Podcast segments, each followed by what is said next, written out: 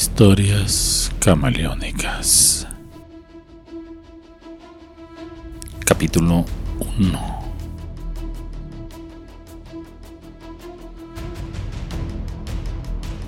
Mientras trabajo en mi sección de laboratorio en el edificio de servicios periciales del Estado, no tengo tiempo de estar viendo redes sociales. Es muy complicado. Pero en un momento dado me sobresalta una serie de mensajes por medio del WhatsApp.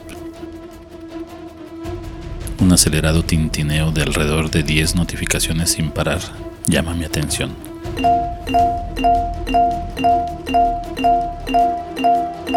Observo la pantalla.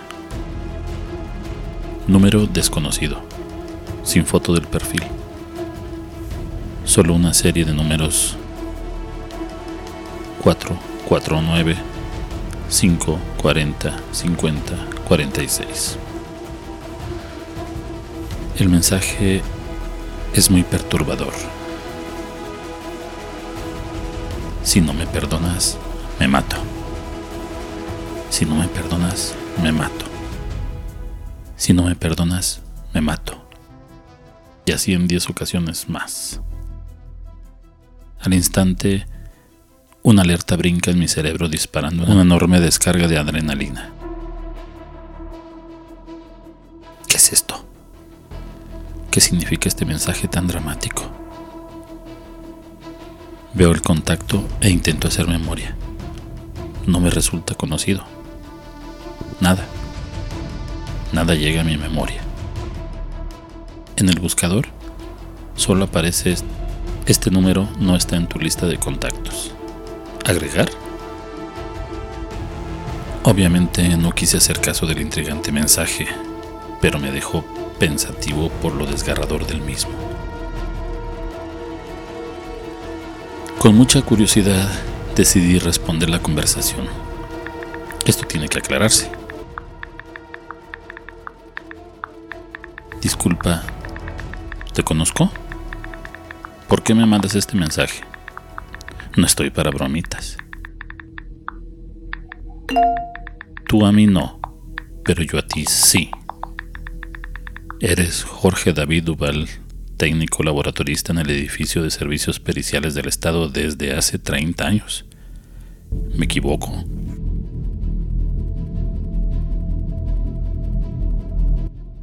La sangre se meló. Era alguien conocido, o al menos él o ella sí me conocía. Ahí perdí toda la calma. Nervioso contesté. ¿Qué quieres? ¿Quién eres? Fue lo único que se me vino a la mente preguntar. Quiero que vayas a una dirección. Después te doy más instrucciones. Calle Álamo, número 2536. Colonia Arboledas. Respondo. ¿Y después qué? No tengo nada que hacer ahí. Ve ahora, no estás en condiciones de ordenar. No lo haré. Haz lo que quieras. No caeré en chantajes baratos hasta que me digas qué hay detrás de todo esto.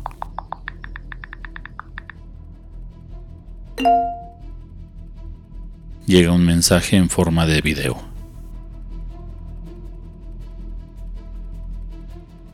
Lo que mis ojos miraron en ese video me hizo estremecer. En la grabación se dejaba ver una pareja teniendo sexo. Evidentemente era un motel de paso. La cámara oculta estaba apostada en un sitio estratégico.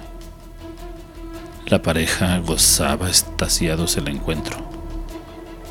La mujer era una belleza rubia de cuerpo exquisito. El hombre era yo.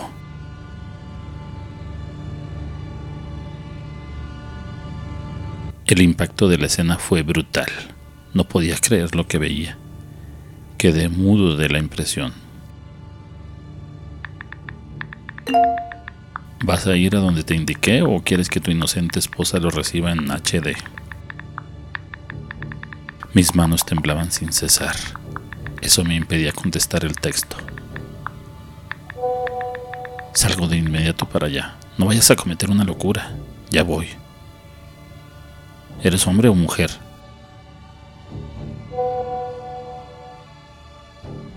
No hubo respuesta.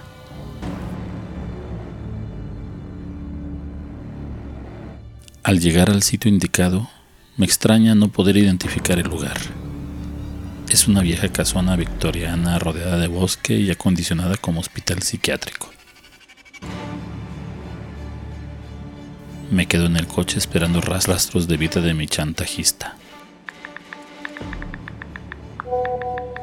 ¿Ya llegaste? No te veo. Estoy en el carro, un Jetta azul. ¿Dónde estás tú? Entra en la construcción con el número que te indiqué. ¿Estás adentro? Si no me dices quién eres ni crees que voy a entrar, le digo envalentonado.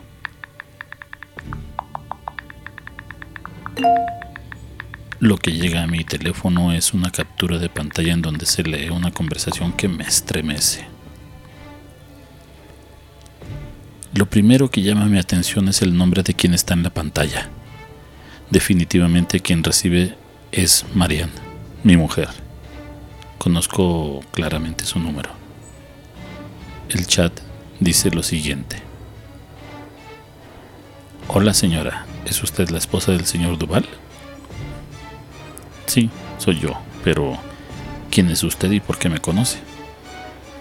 No se preocupe, soy una compañera de trabajo de su esposo. Él me dio su número y me pidió que le mandara un texto para que supiera que salió a una diligencia de parte de aquí en el trabajo. Pero donde anda no tiene señal y no podrá comunicarse con usted. Yo estaré en contacto por medio de Radio Banda Civil. Si algo malo pasara, también se lo haré saber. Ah, ok. Voy a estar al pendiente y más tranquila con sus mensajes. Gracias. Todo mi mundo y mi tranquilidad se desmoronó al ver esas terribles imágenes.